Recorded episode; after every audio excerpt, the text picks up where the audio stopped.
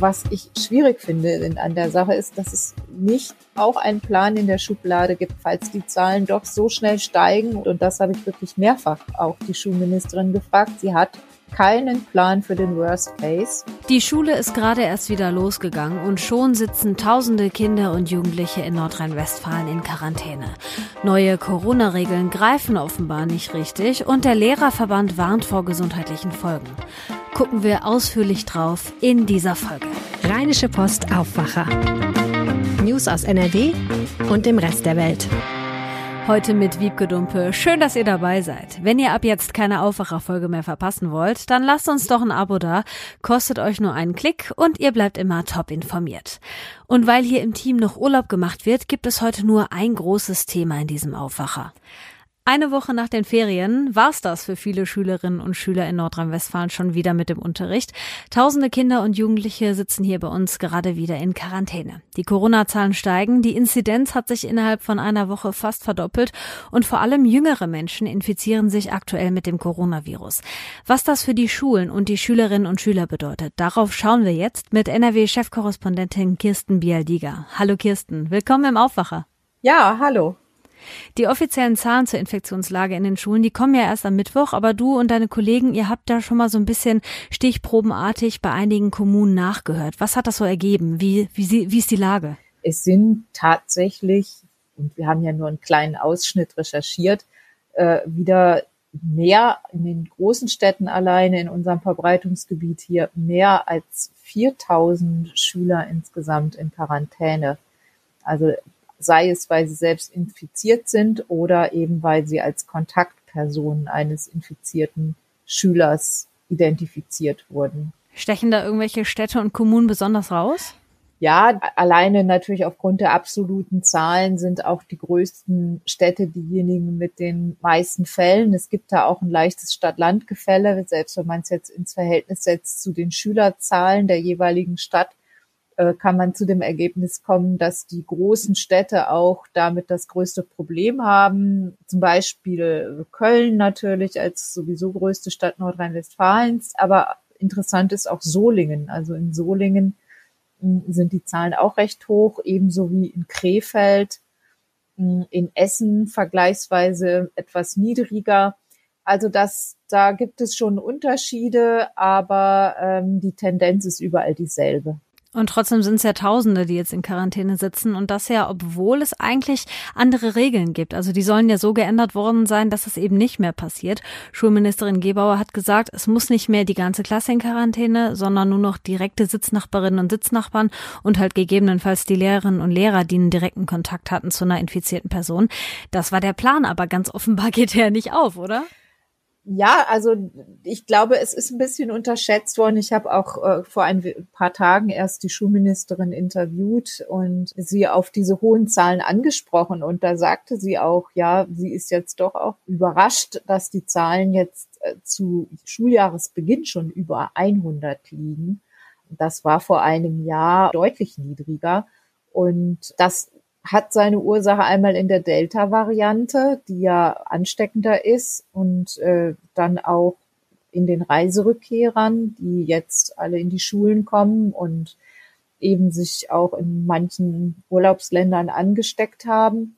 Ja, und, und hinzu kommt aber auch, dass natürlich gerade in den Schulen jetzt sehr viel getestet wird, während man ja im übrigen Teil der Bevölkerung das Testen so langsam einstellt und äh, die Testzentren abgebaut werden, wird in den Schulen ja nach wie vor regelmäßig zwei bis dreimal die Woche getestet. Also in den meisten zwei Wochen, aber es gibt auch Schulen, die ein bisschen noch darüber hinaus dann auf Eigeninitiative ein bisschen häufiger machen. Mhm. Und ähm, das ist deutlich mehr, als der Rest der Bevölkerung sich testen lässt im Moment. Okay, aber das ändert ja nichts an der Tatsache, dass vielleicht auch Schülerinnen und Schüler jetzt in Quarantäne sitzen, die da eigentlich gar nicht hin müssen. Ne? Es gab doch auch diese Regelung mit dem Freitesten. Da gab es ja auch so ein Hin und Her. Können wir da nochmal kurz erklären, was jetzt Phase ist? Zuerst hieß es, wir wollen das äh, mit dem Freitesten jetzt so handhaben, dass die direkten Kontaktpersonen, sobald sie dann in Quarantäne sind, sich sofort wenn sie am selben Tag noch einen PCR-Test machen, sofort am nächsten Tag wieder in die Schule gehen können. Das hat ehrlich gesagt mich auch ein bisschen gewundert, weil es allen wissenschaftlichen Erkenntnissen widerspricht und glaube ich auch dem, was das Robert Koch Institut immer gesagt hat, dass nämlich ja mindestens fünf Tage vergehen sollten, bis sich jemand aus der Quarantäne freitesten kann. Und das scheint dann auch nicht so ganz richtig gewesen zu sein. Es wurde zurückgenommen. Jetzt ist es also wieder die knallharte Regelung. Jetzt heißt es, Wer in Quarantäne geschickt wird, kann sich gar nicht freitesten, sondern sitzt da eben 14 Tage wieder zu Hause. Und man kann sich vorstellen, dass viele Eltern das an den Rand der Verzweiflung bringt. Die haben jetzt ihren äh, Urlaub, Jahresurlaub wahrscheinlich aufgebraucht in den Sommerferien. Es waren sechs Wochen Sommerferien wie immer. Und dann gehen die zwei Tage in die Schule und sitzen für die nächsten 14 Tage wieder zu Hause. Also das ist natürlich die Sichtweise der Eltern. Und viele von denen, wie gesagt, haben sich ja gar nicht angesteckt. Mhm. Also die Frage, ob die sich nicht nach fünf Tagen freitesten können, die ist nicht schlüssig aus meiner Sicht beantwortet. Ja, und das ist ja auch genau wie du sagst total schwierig, wenn du eigentlich versprochen kriegst, dass es anders läuft und dann muss man doch wieder umrangieren. Das, ja, ich könnte mir schon vorstellen, dass es viele jetzt auch an ihre Grenzen bringt. Ähm, ich würde gerne noch mal kurz auf Gründe gucken und weil du es gerade so angesprochen hattest, dass die Ministerin auch überrascht war, dass, dass jetzt plötzlich die Zahlen so hochgehen. Also ich meine, davon war doch ein bisschen auszugehen, oder? Warum hat man da nicht vorher Vorkehrungen getroffen? Ja, das ist der Vorwurf, der auch der Landesregierung insgesamt gemacht wird, dass die Ferien wieder nicht genutzt wurden. Also das sind, ist natürlich vor allem die Opposition, die das sagt, aber auch Eltern und äh, auch einige Lehrerverbände, die sagen, ja, es sind wieder die Ferien verschlafen worden. Man hätte doch jetzt schon viel früher aktiv werden müssen. An erster Stelle hat sich heute Heinz, Heinz-Peter Meidinger zu Wort gemeldet. Das ist der ähm, Präsident des Deutschen Lehrerverbandes, also nicht nur für Nordrhein-Westfalen. Und er hat auch darauf hingewiesen, dass das eben nicht einfach so abzutun ist mit diesen hohen Zahlen, sondern dass jetzt neuere Studien sagen, dass sogar bis zu 1,7 Prozent der Kinder, die sich angesteckt haben, äh, dann auch ins Krankenhaus eingewiesen werden und eben auch schwerere Verläufe haben. Und da ist Long-Covid noch nicht mal eingerechnet. Also diese Geschichte, dass die Schüler sich schon nicht so anstecken werden, das ist so ganz sicher wohl auch nicht, wie wir das immer uns vorstellen. Zumal 1,7 Prozent klingt jetzt wenig, aber es sind schon mehrere Zehntausende, die dann tatsächlich auch in Krankenhäusern landen. Das muss man sich dann schon vor Augen führen. Und äh, ich glaube, der Deutsche Lehrerverband warnt ja eben auch vor dieser Durchseuchung und dass man das einfach in Kauf nimmt. Was sagt denn die Landespolitik eigentlich dazu? Gibt es da Äußerungen oder irgendwie Lösungsvorschläge, wie man weitermacht?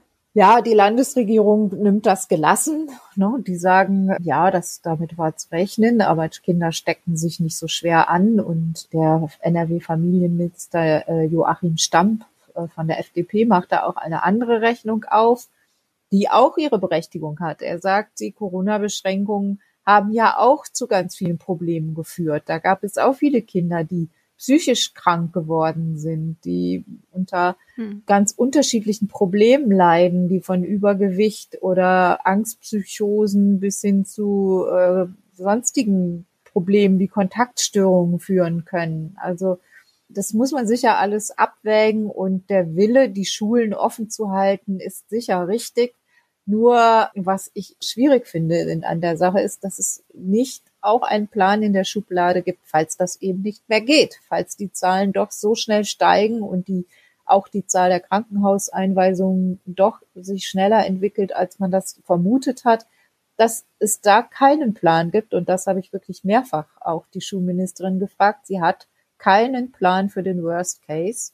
Und das ist aus meiner Sicht fahrlässig. Das sagt Kirsten Biadiger. Ich danke dir für den Überblick und deine Einschätzung zu dem Thema. Gerne.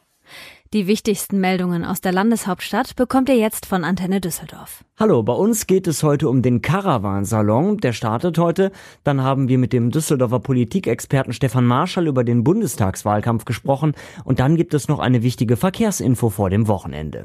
Auf dem Messegelände in Stockholm beginnt heute der Caravansalon. Am ersten Tag öffnen die Türen allerdings nur für Fachpublikum. Morgen dürfen alle Interessierten die wohl weltgrößte Camping- und Wohnmobilausstellung besuchen. Es gelten die 3G-Regeln. Marc Pesch hat die Einzelheiten. Bis zu 180.000 Menschen dürfen bis zum 5. September mit dabei sein. 20.000 Besucher sind pro Tag erlaubt.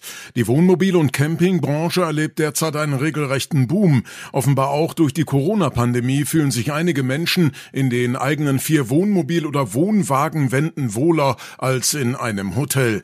Alleine seit März 2020 wurden in Deutschland mehr als 170.000 Wohnmobile neu zugelassen. Tendenz weiter steigend. Am Sonntag treffen die drei Kanzlerkandidaten im TV-Triell aufeinander, um im Bundestagswahlkampf im besten Fall für sich zu punkten. Politikprofessor Stefan Marschall von der Heine-Uni sagt, es sei ein besonderer Wahlkampf, der von Krisen geprägt sei. Corona, Flutkatastrophe, Afghanistan. Für ihn eine spannende Situation. Wir haben eine vergleichsweise offene Situation und können derzeit noch nicht ganz sicher sagen, wer später im Kanzleramt landen wird, welche Koalition entstehen wird und welche Partei die stärkste nach der Wahl sein wird. Er ist stark geprägt von Personen zurzeit, weniger von Themen, aber es ist ja noch ein bisschen Zeit, also es kann durchaus noch passieren, dass die Themen stärker in den Vordergrund gespielt werden. Am 29. August treffen bei RTL erstmals Grünen-Kandidatin Annalena Baerbock, Unionskandidat Armin Laschet und SPD-Kandidat Olaf Scholz aufeinander. Autofahrer und Rheinbahnkunden müssen jetzt am Wochenende gleich an mehreren Orten in und um Düsseldorf mit Verkehrsbehinderungen rechnen. Der Grund dafür sind jeweils Baustellen. Ab heute Abend um 22 Uhr wird zum Beispiel die A46 im Kreuzhilden komplett gesperrt. Umleitungen sind ausgeschildert. Dazu Antenne Düsseldorf Reporter Joachim Bonn. Auch die Rheinbahnbusse des SB 50 fahren deswegen zwischen Wersten und Hahn anders als sonst. Und zwei weitere Großbaustellen gibt es in der Innenstadt. Zum einen werden Teile des Worringer Platzes in Richtung Wehrhahn komplett gesperrt. Hier wird der neue Radweg asphaltiert. Auch hier müssen mehrere Buslinien umgeleitet werden. Und schließlich arbeitet die Rheinbahn selbst auf der Kaiserstraße an den Gleisen. Hier ist für Autos am Wochenende je nur eine Spur frei. Die Straßenbahnen der 701, 5 und 6 werden umgeleitet. Und soweit der Überblick Überblick aus Düsseldorf. Mehr Nachrichten gibt es auch immer um halb bei uns im Radio und rund um die Uhr auf unserer Homepage antennedüsseldorf.de. Und hier kommen noch ein paar Meldungen, die für heute auch noch wichtig sind. Die NRW-Landesregierung informiert heute darüber, wie es in den Hochwassergebieten weitergeht. Schwerpunktthema ist der Wiederaufbau der betroffenen Orte. Ministerpräsident Armin Laschet und Bauministerin Ina Scharrenbach werden über den aktuellen Stand und das weitere Vorgehen informieren. Außerdem wird ein Landesbeauftragter für den Wiederaufbau vorgestellt. Interessierte können die Pressekonferenz ab 10 Uhr auf dem Facebook oder auf dem Twitter-Kanal des Landes verfolgen. In Düsseldorf ruft die Klimabewegung Fridays for Future heute zu einem zentralen Klimastreik auf. Los geht es um 17 Uhr auf der Wiese vor dem Landtag. Ab 18 Uhr wird der Demonstrationszug durch die Innenstadt ziehen. Vom Landtag aus über den Graf Adolf Platz und die Königsallee zurück zum Landtag. Mit dabei sein soll auch die Klimaaktivistin Luisa Neubauer. Fridays for Future rechnet mit etwa 3000 Teilnehmenden. Voraussichtliches Ende der Demo ist laut Polizei gegen 22 Uhr.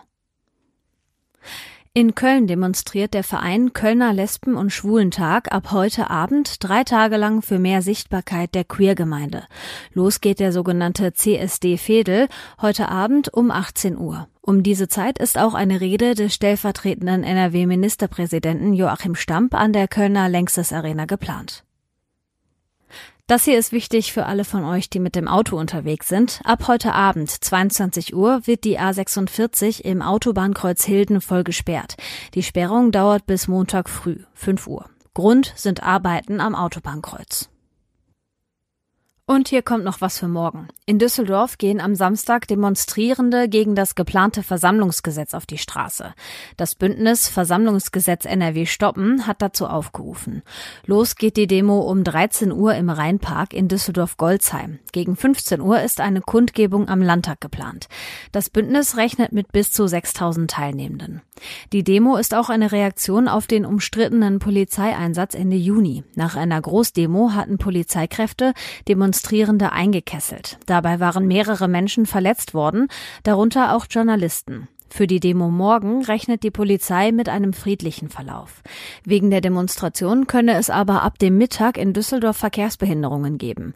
Wer kann, sollte den Bereich umfahren. Es ist Freitag und viele von euch wollen bestimmt was unternehmen am Wochenende. Ein paar Tipps dafür hat meine Kollegin Regina Hartleb aus der Kulturredaktion für euch. Hallo Regina, was hast du uns mitgebracht? Hallo. Sommerzeit ist für mich auch Festivalzeit und deshalb ist mein erster Tipp an diesem Wochenende das Zeltfestival Ruhr.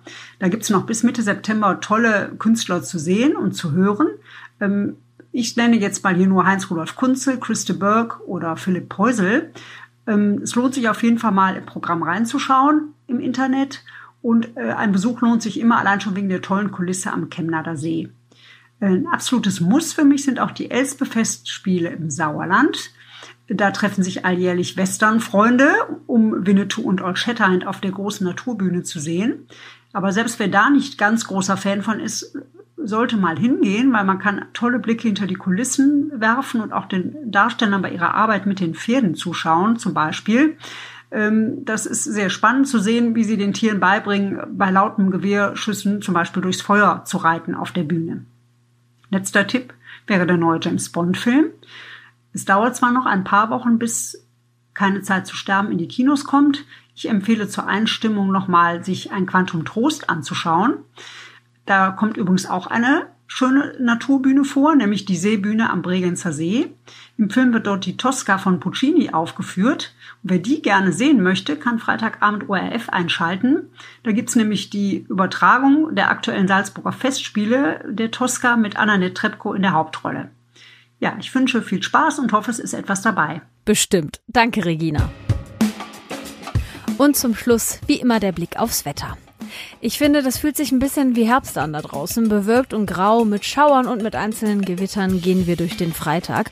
Örtlich kann es Starkregen geben und auch windig sein. Maximal 20 Grad sind drin, in höheren Lagen nur bis zu 16. Leider wird auch das Wochenende nicht wirklich freundlicher. Der Himmel bleibt grau, zwischendurch kommen Schauer runter und ihr müsst am Samstag auch wieder vereinzelt mit Gewittern rechnen.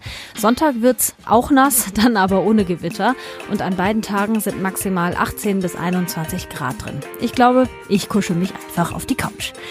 Das war der Aufwacher am Freitag. Habt trotz grauem Wetter ein tolles Wochenende. Ich bin Wiebke Dumpe und ich sage Tschüss. Bis bald. Mehr Nachrichten aus NRW gibt's jederzeit auf RP Online. rp-online.de